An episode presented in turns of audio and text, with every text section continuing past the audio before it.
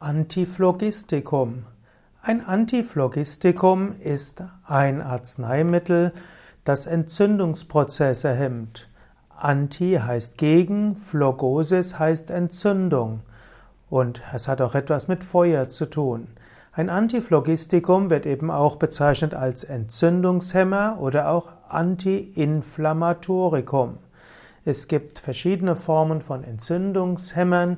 Unter anderem gibt es chemische Mittel, wie zum Beispiel die Glukokortikoide, wie auch die nicht steroidale Antirheumatika, wozu zum Beispiel gehört Ibuprofen oder auch Diclofenac und auch äh, letztlich auch Acetylsäure, hm, Salicylacetylsäure, also Aspirin, wirkt als Antiphlogistikum. Vom Standpunkt der, der Pflanzenheilkunde gibt es sogenannte Phytonzide und Polyphenole, die als Antiphlogistika gelten.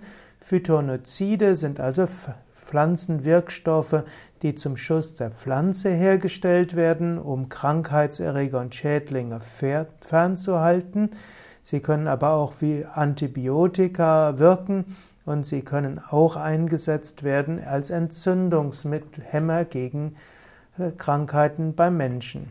Polyphenole sind sogenannte sekundäre Pflanzenstoffe. Sie kommen in fast allen Pflanzen vor und einige ihrer, Pflan ihrer Wirkungen oder einige der Polyphenole wirken entzündungswidrig, antiviral, antibakteriell und gehören deshalb zu den Antiphlogistika.